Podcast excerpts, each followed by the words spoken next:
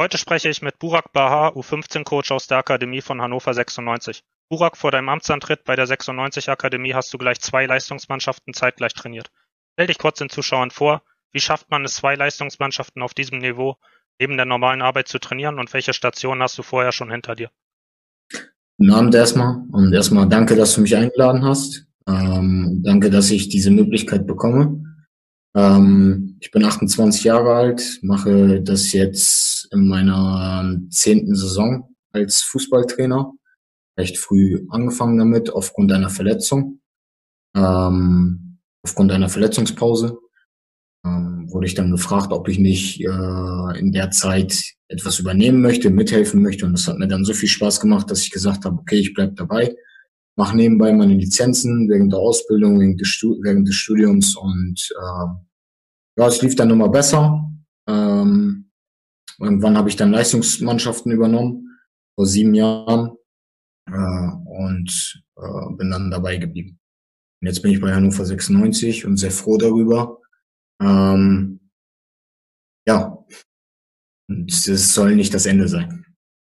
Welche Mannschaften hast du vorher trainiert? Also du hast ja, glaube ich, Union Regionalliga, Bundesliga trainiert. Genau, genau, genau. Ähm, ich habe eigentlich ja, was heißt ganz unten, in, ganz unten in der Altersstufe angefangen, ähm, fast ganz unten in, mit einer U11 äh, in meinem ersten Jahr, sprich äh, von der Pike auf äh, mitgegangen.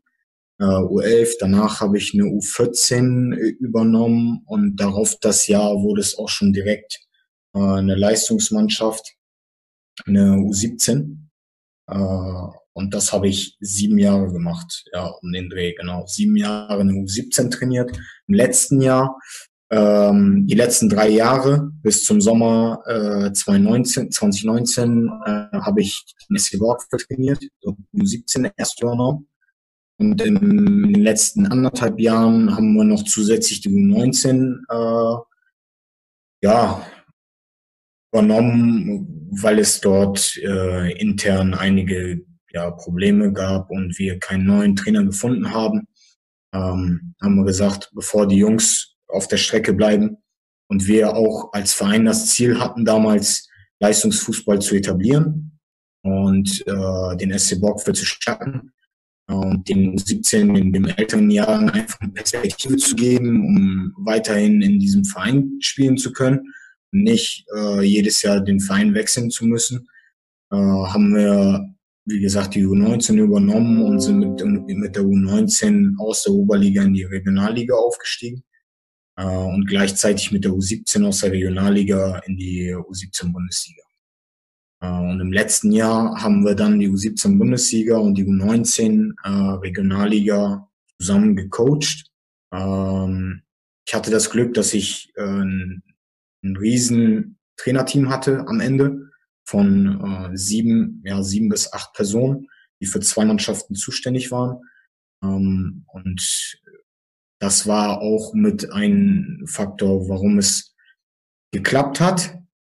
Aber ich es niemandem empfehlen würde, neben der Arbeit äh, zwei Mannschaften gleichzeitig zu trainieren und vor allem auf dem Level. Ähm, man wird viel vielen Sachen gerecht, aber es bleiben auch sehr, sehr viele Sachen auf der Strecke. Das mussten wir am Ende ähm, auch ja, zu spüren bekommen. Ähm, ich gehe halt auch gern jede Saison äh, nochmal selbstkritisch an und analysiere sie und, und frage mich, was, was äh, der Grund war, dass diese Ergebnisse gekommen sind, positiv als auch äh, negativ.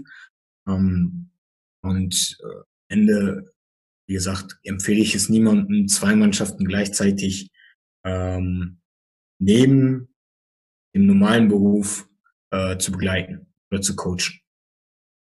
Okay, klingt auf jeden Fall schon mal nach einer Menge Erfahrung. Bevor wir auf deine Arbeit bei Hannover eingehen, habe ich noch ein Entweder-Oder-Teil. Da hast du immer zwei Optionen, zwischen denen du wählen musst und dann noch kurz und knackig deine Entscheidung begründest. Frage eins ist Stichwort Führungsstil. Spieler einbeziehen und Freiheiten lassen oder autoritär? Ähm, definitiv eine Mischung aus beiden. ich glaube, das hast du dir auch schon gedacht. Äh, ich mache beides gern, beziehungsweise äh, kann von mir selbst sagen, dass, dass ich immer wieder die, die Jungs äh, mit einbeziehe, mein Trainerteam immer wieder mit einbeziehe, ähm, aber die Jungs auch ganz klar wissen, ähm, welche Grenzen sie haben, welche Regeln es gibt, die sie einzuhalten haben, sowohl auf dem Platz als auch neben dem Platz. Ähm, ja, und äh, Spaß gehört für mich halt äh, ganz klar auch dazu. Deswegen definitiv eine Mischung äh, aus beiden. Alles klar. Die nächste Frage lautet, lieber 1 zu 0 oder 6 zu 5 gewinnen? Hättest du mich das letzte Saison in Borgfeld gefragt, hätte ich gesagt 1-0. Aber in meiner jetzigen Situation und mit der Qualität, die wir auch auf dem Platz haben, definitiv ein 6-5. Ist auch, glaube ich, im Jugendbereich für die Entwicklung besser. Mehr Erfolgserlebnisse und alles. So, dann stell dir vor, du wärst Trainer der ersten Mannschaft, also in dem Fall jetzt Hannover. Heim- oder Auswärtssieg? Heimsieg. Heimsieg. Vor den Zuschauern lieber. Definitiv. Also das Spiel HSV äh, Hannover 96 hier zu Hause. Ich konnte persönlich nicht da sein, aber das, was man an Bildern gesehen hat, Gänsehaut pur und in so einem, ja, in so einem Stadion dann auflaufen zu dürfen als Trainer ist natürlich ein Traum. Ne? Dann WM oder Champions League Titel? Definitiv WM. Definitiv WM. In meiner Brust schlagen zwei Herzen. Ähm, und deswegen äh, irgendwann sind Träume, aber WM, wenn ich mir das, wenn ich mir das aussuchen dürfte. Spiel oder Übungsform? Äh, Spielform. Definitiv. Warum? Ähm, weil du nahezu alle Aspekte in so, einem, so, einem, in so einer Spielform äh, ja beachten kannst und äh, einpacken kannst. Ist ja ziemlich interessant, wenn man mal bei Google eingibt, Spielform und Übungsform, das Verhältnis, wie viele Ergebnisse man da bekommt. Habe ich, auf ja. einer, habe ich auf einer auf einem Webinar von den Kollegen von Advanced.football gehört. Ich glaube irgendwie das 60-fache oder was das war, wenn du Übungsform eingibst. Also eigentlich ziemlich traurig, dass wir da noch nicht so weit sind. Ja, definitiv. Also zumindest hier in, hier in Deutschland nicht. Dann die nächste Frage. Cheftrainer im Nachwuchs oder Co-Trainer eines Champions League Teilnehmers? Äh, Cheftrainer im Nachwuchs. Klingt zwar ein bisschen, äh, ah, wie soll ich das ausdrücken, aber ich bin schon gern der Chef und ich, hab, ich treffe schon gern am Ende die Entscheidung. Da kann ich auch verstehen, ist bei mir genau dasselbe. Ähm, jetzt kommen wir zur Arbeit bei Hannover. Ja. Jetzt mal zeitgemäß, wie gehst du mit der Zwangspause durch Corona um und gibt es diesbezüglich vom Verein Vorgaben? Ähm, es gibt im athletischen Bereich äh, Vorgaben, sprich unsere, wir sprechen uns mit der Athletikabteilung immer wieder ab, mit unserem Athletiktrainer. Die Jungs bekommen ihre Laufpläne und ihre äh, Stabipläne. Ähm, das, das machen wir auf jeden Fall. Von, von der Seite kriegen wir Vorgaben. Das ist aber auch gewollt. Ähm, weil am Ende ist es eine extra Abteilung, die sich genau darum äh, kümmert. Ähm, und der Rest äh, basiert auf äh, Eigeninitiative beziehungsweise Selbstständigkeit. Ähm, wir machen Quizbögen, Challenges, bekommen die Jungs von uns.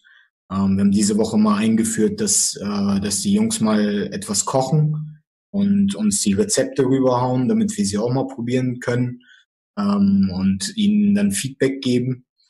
Äh, dann lassen wir uns, lassen, sollen sie sich endlich mal ein bisschen was einfallen, anstatt das Trainerteam. Ähm, außerdem haben sie diese Woche noch, äh, möchte ich gerade sagen, haben sie diese, äh, genau, diese Woche haben sie noch Dokus bekommen von uns, die sie sich anschauen sollen. Ähm, 30-minütige, 40-minütige Dokus, worüber wir dann in den Videocalls, die wir wöchentlich machen, äh, in Gruppen, in Fünfer-, Sechser-Gruppen dann sprechen. Äh, ich bin auch gespannt. Das ist jetzt diese Woche das erste Mal. Wir haben in den Wochen davor viel mit Videoanalysen gearbeitet, äh, paar Videoszenen rübergehauen, äh, positionsspezifisch Sachen besprochen.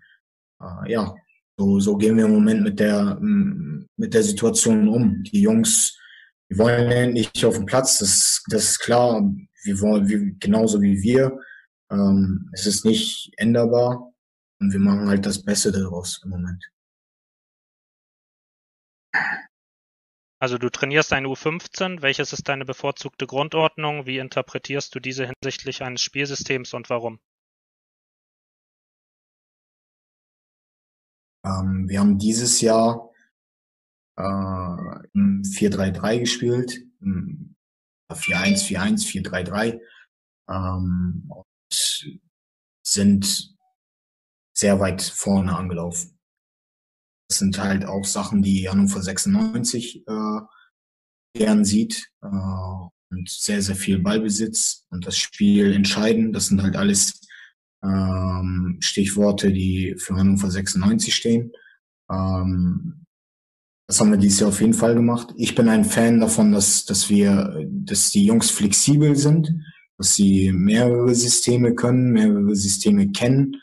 Ähm, wir haben dieses Jahr zwei äh, Systeme den Jungs, äh, beziehungsweise was heißt Systeme, zwei ähm, Grundformen ähm, mitgegeben, beziehungsweise ähm, die Jungs sollen halt einfach generell wissen, wie baue ich in der, mit einer Dreierkette auf, wie baue ich äh, in der Viererkette auf. Ähm, sie sollen einfach flexibel bleiben. Ich will mich da, ähm, was heißt, ich will mich nicht, wir wollen uns gar nicht generell so festlegen, dass, dass wir eine Grundordnung haben und jeder spielt diese eine Grundordnung, ähm, sondern die Jungs sollen sehr flexibel äh, ausgebildet werden. Klingt auf jeden Fall gut. Nach welchen Kriterien stellt ihr denn euren Kader in dieser Altersklasse zusammen? Was müssen die Spieler mitbringen? Also sie müssen auf jeden Fall spielstark sein. Also spielstark im Sinne von äh, gerne, sie sollen gerne zocken wollen. Ja, so nennen wir das. Ähm, gern viel mit dem Ball arbeiten wollen, gern den Ball haben wollen ähm, und ähm, ja, einfach, einfach generell geil auf das Spiel sein. Das ist so, ähm, so, ein, so ein Hauptaugenmerk, wo, ja, worauf wir extrem viel Wert legen. Ähm, klar haben wir unsere positionsspezifischen äh, Beschreibungen, kann ich dir jetzt aber auch nicht komplett runterrattern, äh, nehme ich nicht übel. Ähm, aber das ist so die generelle Ausrichtung, die, wie wir die Mannschaften zusammenstellen. Wir brauchen, wir wollen Fußballer haben, die gerne den Ball haben, die gerne mit dem Ball agieren und entscheiden, ähm, Entscheidungen treffen wollen ähm, und immer wieder, immer wieder in Bewegung sind.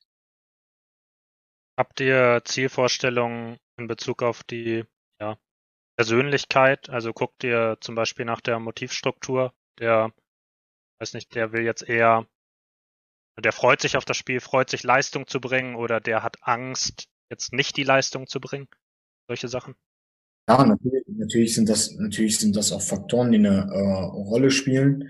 Aber das ist im vornherein ziemlich schwierig ja, herauszufinden. Ne? Man kann natürlich persönliche Gespräche führen, man kann diesen Spieler auch beobachten, wie, wie ähm, verhält er sich auf dem Spielfeld, möchte er immer wieder den Ball haben, möchte er entscheiden, möchte er die, äh, ja, die Entscheidungen treffen lassen, ähm, wie ist er vom Typ her? Ja, es gibt ja verschiedene, verschiedene Typ äh, Fußballer. Ähm, und das kristallisiert sich ja während der Beobachtung sowieso auch ein Stück weit raus. Ähm, und das machen unsere Scouts und, und wir natürlich auch, wenn die Jungs zu den Probetrainings da sind, ähm, anhand von äh, Einzelgesprächen, anhand von Beobachtungen in den Trainingseinheiten. Äh, ja, äh, klar sind das halt auch ausschlaggebende Faktoren, die, die äh, bei der ja, bei der Entscheidung eine Riesenrolle spielen.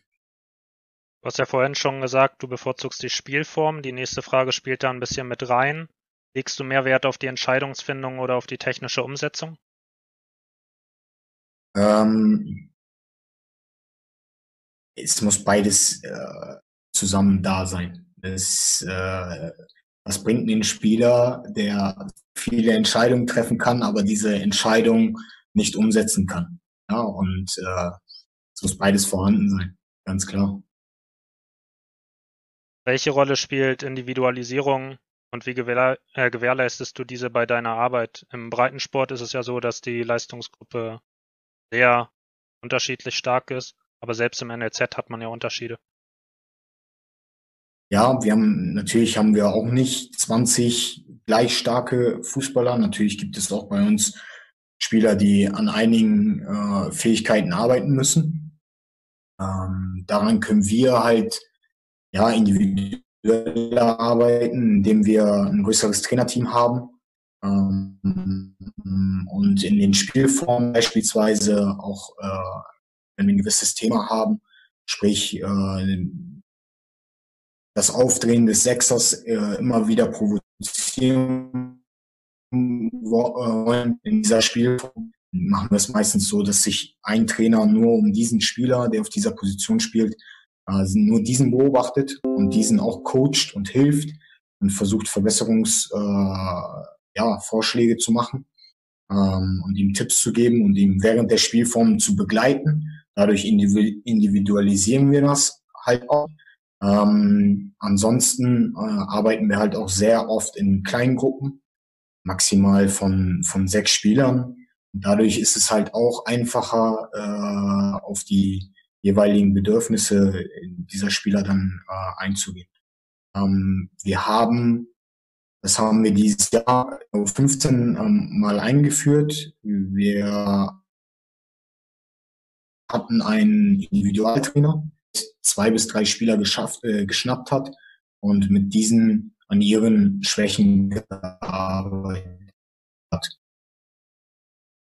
So, dann, wie lange bleibt dein Trainer mit seiner Mannschaft bei Hannover zusammen? Ähm, maximal äh, begleitet man eine Mannschaft drei Jahre bei uns, so wie ich das jetzt mitbekommen habe. Ist ja auch mein erstes Jahr. Ähm, aber so wie ich es jetzt so am Rande mitbekommen habe, waren es jetzt maximal drei Jahre. Man versucht halt schon generell äh, eine Abwechslung reinzubringen, damit äh, die Sachen ja auch mal von jemandem Neuem erklärt werden und neue Einflüsse in diese Mannschaft reinkommen, in diese Jungs reinkommen. Ähm, man ist ja so, hat man ja früher in der Schule auch gehabt. Von einem Lehrer hat man es nicht verstanden und der andere Lehrer hat genau dasselbe erklärt. Ähm, nur ein bisschen, bisschen anders nenne ich das jetzt mal. Und man hat es auf einmal doch äh, verstanden. Und äh, so ist es ja bei uns auch. Wir sind ja am Ende ähm, auch nichts anderes als, als ein Lehrer, als ein, als ein großer Bruder, als ein Trainer. Ähm, ja, und deswegen versucht man da schon äh, eine Veränderungen immer wieder von Jahr zu Jahr reinzukriegen. Sprich, der Trainer bleibt dann äh, Jahr, nicht Jahrgangstrainer, sondern äh, halt in der U15, so wie ich jetzt zwei Jahre. Ja. Und äh, U14-Trainer bleibt U14-Trainer, so weiter und so fort. Okay, ähm, wir haben vorab Fragen von Zuschauern bekommen. Mhm. Und da haben wir sieben Stück. Und damit fangen wir einfach mal an. Die erste Frage ist, ja, wie bist du dazu gekommen, Trainer zu werden generell? Und wie ist es dazu gekommen, dass du bei Hannover gelandet bist? Und der Zuschauer fragt auch, ob dafür Kontakte oder eine Spielerkarriere nötig sind. Ähm, habe ich am Anfang, glaube ich, auch kurz äh, erzählt. Ich habe mich mit, der U19 war das, habe ich mich verletzt ähm, Ende U17, Anfang 19, so irgendwie sowas in, in den Dreh muss das äh, gewesen sein, habe ich mich verletzt und wurde dann während der Verletzung gefragt, ob ich nicht jemanden unterstützen möchte. Ähm, das hat dann richtig gut geklappt. Mir hat es natürlich auch Spaß gemacht. Ähm, und bin dann dabei geblieben, auf jeden Fall. Wie gesagt, habe dann nebenbei meine Lizenzen gemacht. Äh, wie ich zu Hannover 96 gekommen bin, etwas schwierig zu beantworten, beziehungsweise äh, eine etwas längere Geschichte. Äh, sie haben mich anderthalb Jahre beobachtet und dessen, dass wir mit dem SC Borgfeld äh, ein bisschen für Furore, nenne ich das jetzt mal, mit dem Amateurverein äh, gesorgt haben, äh, ist man dann natürlich, äh, hat man dann ein bisschen Aufmerksamkeit äh, auf sich äh, gezogen. Ähm, Mike Barton, den kenne ich schon über Jahre hinweg. Bei mir haben sich einige Kreise geschlossen irgendwann. Mike Barton war mein erster äh, Prüfer während der C-Lizenz. Ähm, und dann jetzt hier am Ende äh, mein Kollege geworden, äh, unser U17-Trainer. Äh, und äh, ja, den kannte ich und wir hatten, da wir auch in derselben Liga gespielt haben, in der U17-Bundesliga, äh, hatte er mir dann erzählt, dass die U15-Stelle äh, frei ist. Und daraufhin habe ich äh, recht spontan meine Bewerbung rübergeschickt äh, und wurde dann zwei Tage später angerufen und äh, wurde eingeladen. Aber vorab, wie gesagt, anderthalb Jahre haben sie mich dann beobachtet und dann äh, eingeladen. Klingt ja in deinem Fall auch nach ein bisschen nach Glück, ja. Also Glück ähm, definitiv, also kann ich, weil ich es so gemacht habe, definitiv äh, Ehrgeiz und harte Arbeit dazu und auch Geduld. Ähm, sehr, sehr viel Geduld, weil es war Ende März, wenn ich mich nicht irre, Ende März, Anfang April. Ähm, das ist eigentlich schon sehr, sehr spät äh, für einen Trainer neu, äh, beziehungsweise für den NLZ dann äh, zu unterschreiben. Weil die Trainerstellen äh, eigentlich schon bis äh, Ende Januar, Ende Februar spätestens vergeben sind. Und ja, definitiv, ich hatte auch Glück. Wie hochklassig hast du selbst gespielt vor deiner Verletzung? Oberliga. Oberliga. Also ich habe danach nochmal, während ich, während ich äh, eine U11 trainiert habe, natürlich aus der U19 hoch, äh, sind wir dann in die Herren hochgegangen und haben dann äh, gespielt derzeit. Dann, dem, ja, dann ist die Oberliga. Nimmt dem Zuschauer, glaube ich, auch ein bisschen die Angst davor, dass er die große Spielerkarriere vorher gehabt haben muss. Ähm. Nein, die habe ich definitiv nicht. die habe ich definitiv nicht. Ja. Ich hätte sie auch, äh, ich hätte sie auch nie, äh, auch wenn alles sehr, sehr gut gelaufen wäre, glaube ich, nicht äh, hinbekommen. Ja. Das kann ich nicht sagen. Was hast du in deiner Zeit bei Hannover gelernt und würdest du daher rückwirkend beim SC Borgfeld anders machen, fragt einer. Äh, ich bin definitiv ausgeglichener geworden. Ähm, und das liegt natürlich auch ein bisschen daran, dass es wirklich nur noch mein Hauptjob ist und ich mich nur noch äh, mit Fußball beschäftige und dem drumherum und mit den Inhalten. Ähm, deswegen bin ich auch, kann ich mich um mich selbst auch kümmern, sowohl körperlich als auch äh, seelisch, als auch vom, vom Kopf her. Ähm, dadurch ist man definitiv ausgeglichener. Äh, was ich auf jeden Fall ändern würde, wäre mein Coaching.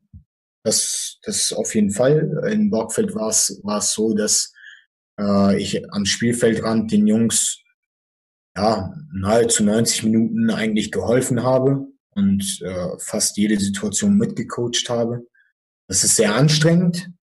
Ähm, würde ich definitiv ändern und ihnen auch äh, diese Selbstständigkeit äh, auch mitgeben, weil wenn du alles mitcoacht und alles mitentscheiden tust, nimmst du den Jungs, ähm, nimmst du den Jungs die Entscheidung, das auf jeden Fall.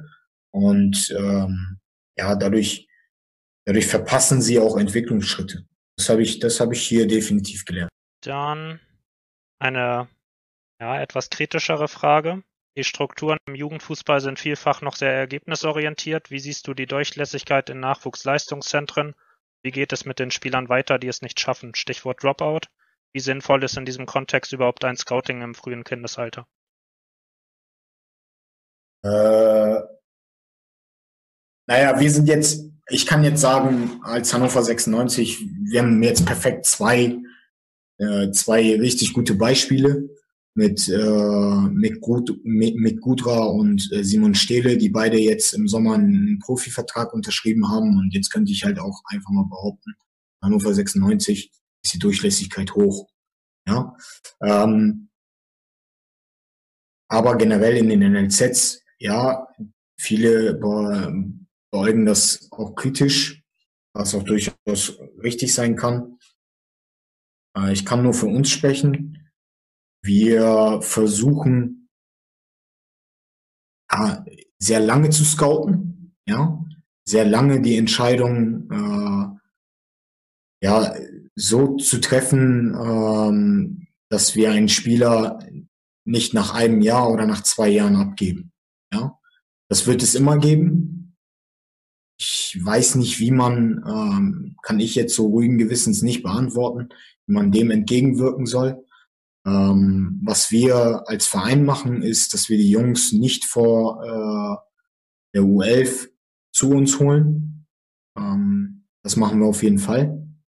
Wir haben ein U10 Perspektivteam, wo dann die Jungs im Hannoveraner Raum äh, ja gescoutet werden, nenne ich das jetzt mal, äh, gesichtet werden und eingeladen werden, die talentiertesten, ähm, wo wir sagen, ja, zu elf könnten wir die dazu holen. Äh, das machen wir auf jeden Fall. Ähm, ja, und wie gesagt, wir äh, scouten so lange wie möglich. Wir versuchen sie über mehrere Probetrainingseinheiten ähm, bei uns besser kennenzulernen, besser einsch äh, ja, einschätzen zu können ähm, und, und lassen sie wirklich mehrfach, mehrfach äh, anschauen, um dann, wenn wir jemanden äh, von sehr weit weg holen, äh, die richtige Entscheidung zu treffen. Ja.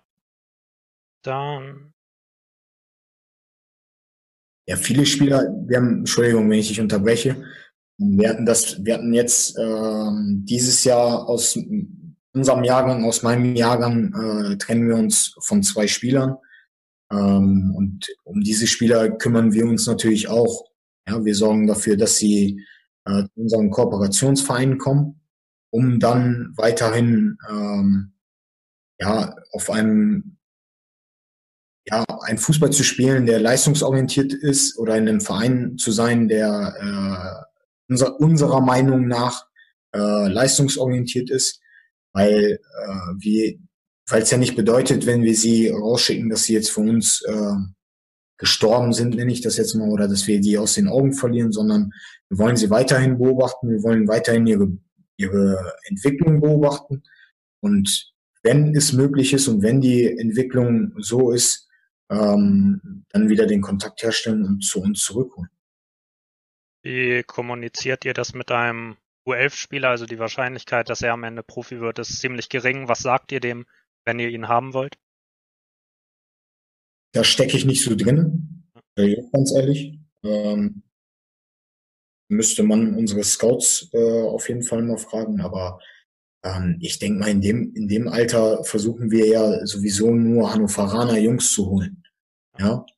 Ähm, und äh, die halt wirklich Hannover Stadt und wenn überhaupt an der, an der Landesgrenze, äh, an der äh, Stadtgrenze wohnen, äh, einzusammeln. Und ähm, dadurch haben wir, haben wir Jungs, die, sage ich mal, ja, Hannover 96 und eine gewisse Identifikation mit Hannover 96 herstellen können und haben, ähm, die holen wir dann natürlich zu uns. Wie wichtig sind Typen, in Anführungszeichen, im Jugendfußball Trainer und Spielercharaktere? Und bilden Nachwuchsleistungszentren zu viele, in Anführungszeichen, gleiche Spieler aus?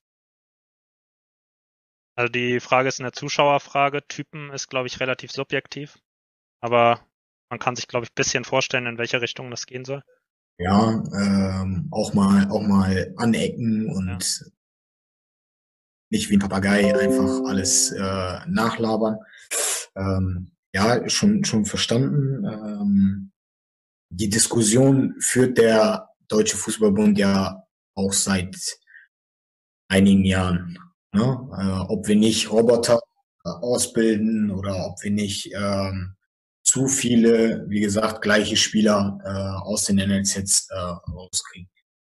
Das ist eine Riesenfrage und ich glaube, genau über diese Frage kann man nochmal einen Videocall machen von äh, mehreren Stunden und das lange ausdiskutieren.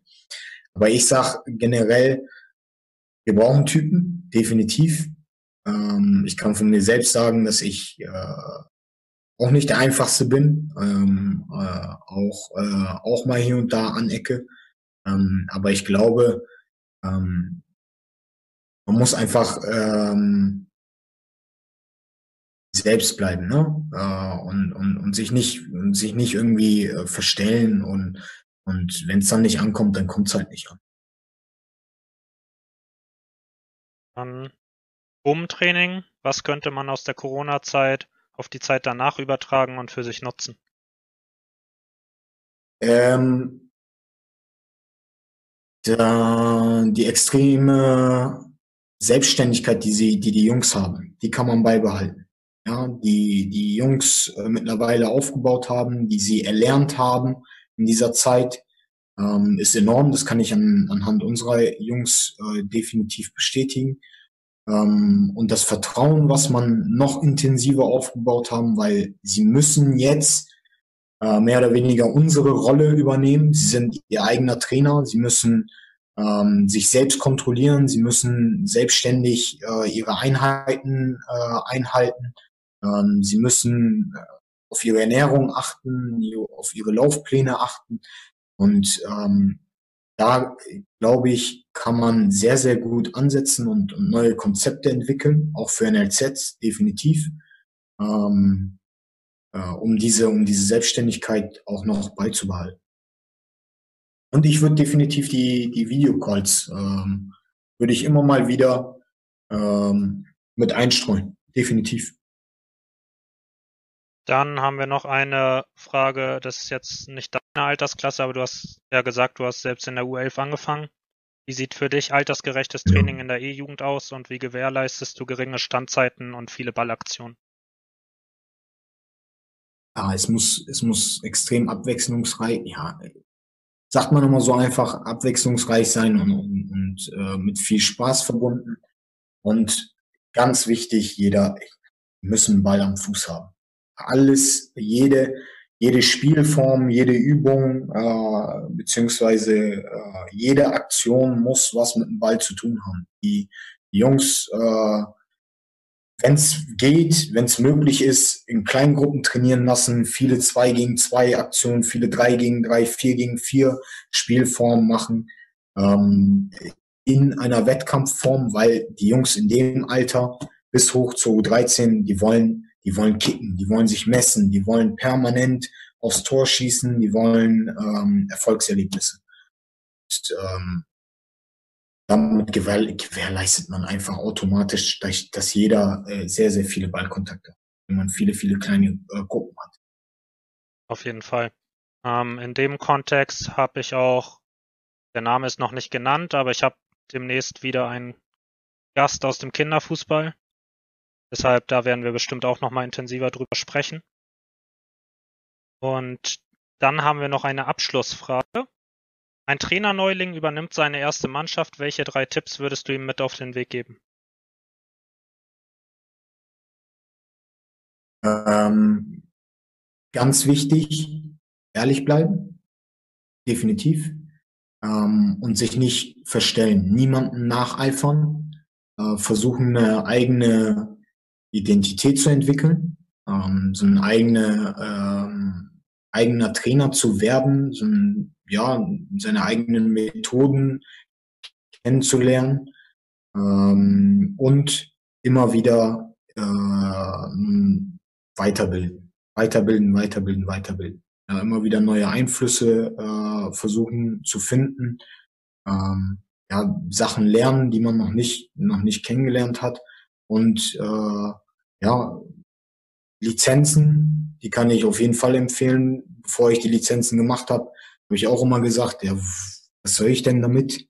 Aber die Lehrgänge sind schon äh, wichtig, um erstens Inhalte kennenzulernen, ja, nochmal zu hören, was es alles gibt äh, und Kontakte, ja, Kontakte knüpfen, weil nur so ähm, bekommt man neue Einflüsse, neue Eindrücke, neue Meinungen und so kann man dann auch mit verschiedenen Leuten über Fußball diskutieren nur so entwickelt man sich auch weiter. Sehr gut, das war unser Interview mit Burak Bahar, U15-Trainer von Hannover. Und als nächstes haben wir Name auch noch nicht genannt, aber da wird es um vielseitige Bewegungsschulung, Polysportivität gehen. Freue ich mich auf jeden Fall schon drauf. Und bis dann.